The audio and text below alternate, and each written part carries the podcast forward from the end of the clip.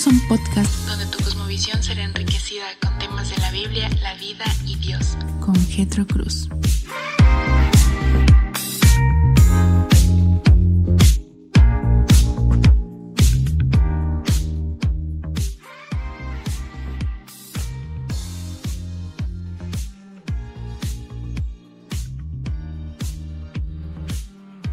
Bienvenido eres a este podcast hoy lunes 28 de marzo del 2022.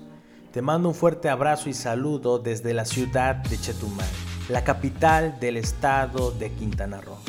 El día de hoy quiero dar a, a mostrar este mensaje, este tema que en particular me ha confrontado, porque como cristiano y reformado he debatido la idea de un amor propio pero entendamos las palabras de Jesucristo en esta reflexión en cuanto al verdadero amor propio. Así que te invito a que me acompañes durante este tiempo de reflexión. Nos dice la palabra del Señor que cuando un fariseo le preguntó a Jesús cuál era el mandamiento más grande de la ley, Jesús le respondió, Amarás al Señor tu Dios con todo tu corazón y con toda tu alma y con toda tu mente.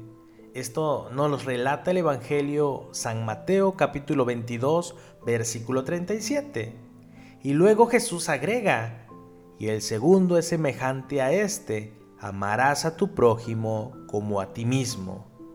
Notemos la frase al final del versículo 39, como a ti mismo. Pero ¿por qué Jesús agregaría estas cuatro palabras? Bueno, es porque instintivamente buscamos hacernos el bien.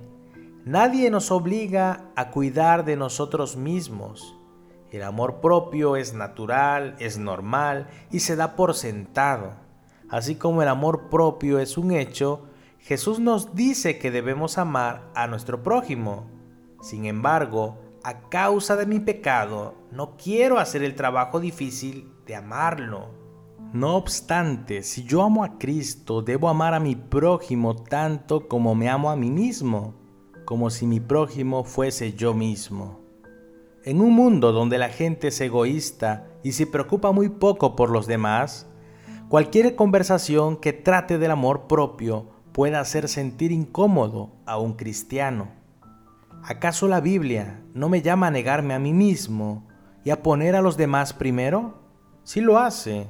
¿Acaso la Biblia no dice que el propósito de la vida es glorificar a Dios? Sí lo hace. Pero estas verdades no pueden descartar la intención de Jesús en San Mateo capítulo 22 versículo 39, ya que siempre buscas tu propio bien, busca el bien de tu prójimo con la misma intensidad. Jesús presupone que nos amamos a nosotros mismos y no condena todas las formas de hacerlo. Por lo tanto, debe existir una forma bíblica de pensar en el amor propio. Es entendible que el cristiano se sienta incómodo al hablar del amor propio. Tengamos en cuenta que en nuestro mundo existen personas que son fundamentalmente egoístas, pero gracias a Dios tenemos una manera correcta de expresar lo que es el amor propio a través de la Biblia. Pero en contraste existe también una forma incorrecta de interpretar el amor propio, que es totalmente antibíblico, este concepto del amor propio. Empezaremos analizando la forma incorrecta de entender el amor propio. Un amor propio que exalta mis necesidades, mis deseos, mis esperanzas por encima de Dios u otros está mal. Es como un tirano manipulando a los demás para conseguir lo que él quiere. Por ejemplo, Jennifer está soltera y desesperadamente quiere un esposo ella cambia la forma de vestirse y comienza a coquetear para llamar la atención de los hombres. Cuando es crudamente honesta, su deseo de casarse resalta sobre todas las cosas, incluso más que su amor por Dios. Otro ejemplo, Pedro está frustrado porque su esposa se entrega por completo al hogar y a los niños y a él lo tiene descuidado. A él le importa más la necesidad de sentirse satisfecho en el sexo y la tensión que el obedecer a Dios y amar a su esposa. Un amor propio que pone a Dios en segundo plano en relación a mis necesidades, mis deseos, es muy común, pero es inaceptable para los cristianos. Toda versión de amor que nos ponga como centro del universo nos hace ignorar a Dios y simplemente nos hace enfocarnos demasiado en nosotros mismos. Jennifer está más preocupada por su deseo de obtener la felicidad que poder confiar en Dios. Pedro simplemente quiere sexo y atención por encima de todos y manipula a su esposa para poder obtener este deseo. Un amor propio que me cega de mis errores y minimiza mi pecado es peligroso. Solo cuando Dios abre mis ojos veo el pecado que hay en mí. Y es como llego a comprender adecuadamente lo mal que he actuado. Un concepto adecuado de nosotros mismos nos hace ver que somos completamente depravados. En todos los aspectos, nuestras mentes, corazones y cuerpos están en pecado. Un amor propio cuyo objetivo es hacerme sentir mejor acerca de mí mismo no está bien. El movimiento de la autoestima nos susurra al oído. Eres asombroso, por lo tanto, siéntete bien contigo mismo. O, no te sientas mal, lo estás haciendo genial. Como creyentes, nuestra confianza no está arraigada en nosotros mismos, en nuestras habilidades o en nuestro autodiscurso motivacional, sino en el Dios que en su misericordia nos salva a través de su Hijo.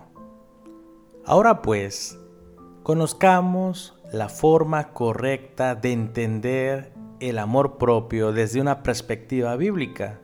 Un correcto amor propio exalta a Dios y nos pone en segundo plano. Analicemos Éxodo 20, versículo 1 al 6, el Salmo 40, versículo 8, San Mateo 6, 9, versículo 10 y 34. Dios ajusta nuestras prioridades de tal manera que no podemos hacernos el rey del universo eso únicamente le corresponde a Dios. Una vida de rey es peligrosa porque la autoexaltación y el egocentrismo suelen seguirle los pasos. Solo el Dios, creador del universo, tiene el derecho de sentarse en ese trono. Cuando nos sometemos a su reinado, Él nos coloca en nuestro lugar y nuestro amor propio no se sale de control. La intensidad de la búsqueda de un esposo por parte de Jennifer disminuye a medida que ella va creciendo en su fe, confiando en que el amor de Dios es mejor para ella que cualquier otra cosa.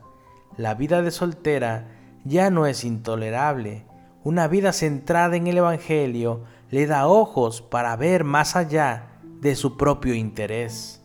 Un correcto amor propio nos facilita el negarnos a nosotros mismos, lo que dice San Mateo capítulo 16 versículo 24. Negarnos a nosotros mismos no es odiarnos a nosotros mismos, más bien es poner nuestras necesidades a un lado para reorganizar nuestra vida conforme al propósito de Dios, usando la fuerza que Dios nos da a través de su Espíritu Pedro se siente olvidado por parte de su esposa, pero su fe le ayuda a confiar en que teniendo conversaciones honestas con ella y una actitud humilde como la de Cristo, poniéndola ella por encima de sus propias necesidades, honrará a Dios y ayudará a la recuperación de su propio matrimonio.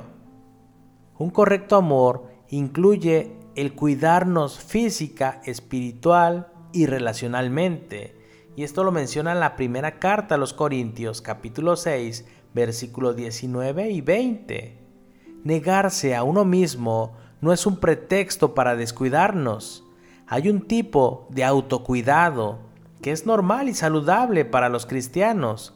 Ejercitarse no se trata simplemente de mantenerse en forma, pero aún más importante que eso es ser un buen mayordomo del cuerpo que Dios nos ha dado. Pasar tiempo regularmente en la palabra y recibiendo una prédica semanal en una iglesia nos mantiene espiritualmente en forma. Cuando regularmente empapamos nuestros corazones con la palabra, vamos creciendo en una esperanza centrada en Cristo y porque Dios nos ha hecho dependientes los unos de los otros. Aislarnos no es una opción. Dios nos hizo para hallar su satisfacción y crecimiento en el crisol de relaciones que exaltan su nombre. La salud física, espiritual y relacional nos da fuerza para demostrarle amor a otros. Un correcto amor reconoce nuestras limitaciones y nuestra necesidad de volvernos a Jesús. Según la carta a los Corintios capítulo 5, el orgullo nos hace pensar que podemos sobrevivir solos. Peor aún, nos engaña de todo modo que intentamos autorrescatarnos. ¿Quién necesita a Jesús? Yo me puedo encargar de esto. El orgullo nos hace pensar más de nosotros mismos y de nuestras destrezas de lo que deberíamos pensar. El apóstol Pablo le rogó a los corintios que ya no vivan para sí, sino para aquel que murió y resucitó por ellos. Segunda carta a los Corintios capítulo 5 versículo 15. Esta misma advertencia aplica para nosotros, cuando nuestros sentimientos están orientados alrededor de Cristo y no de nosotros mismos. Todo cambia. Los mandamientos de Cristo ya no nos pesan y son un gozo cumplirlos cuando confiamos en Jesús y no perdamos la perspectiva, sino más bien obtenemos la perspectiva propia que debemos tener.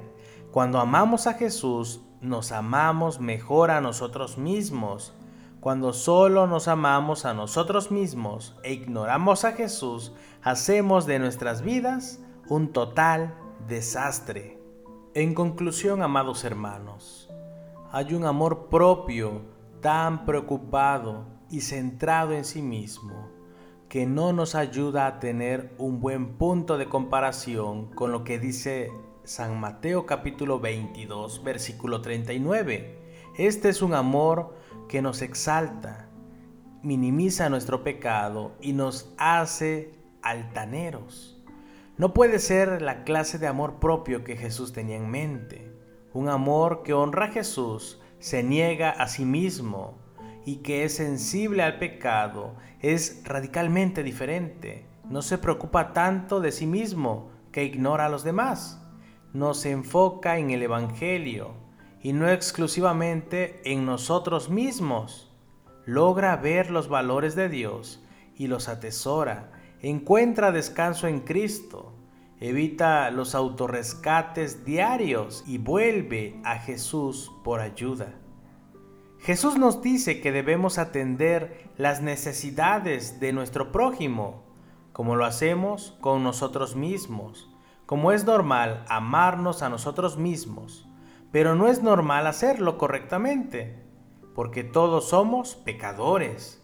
Démosle gracias a Dios que Jesús nos da la sabiduría y la fuerza de amarnos a nosotros mismos, bíblicamente, y de amar a nuestro prójimo con sabiduría. Hemos llegado al término de este podcast. Agradezco su tiempo, agradezco la atención que han puesto, espero que sea de bendición a sus vidas y nos vemos hasta la próxima con otro podcast. Mi nombre es Getro Cruz. Te saluda tu amigo y pastor de la Iglesia Presbiteriana El Verbo Divino. Dios te bendiga.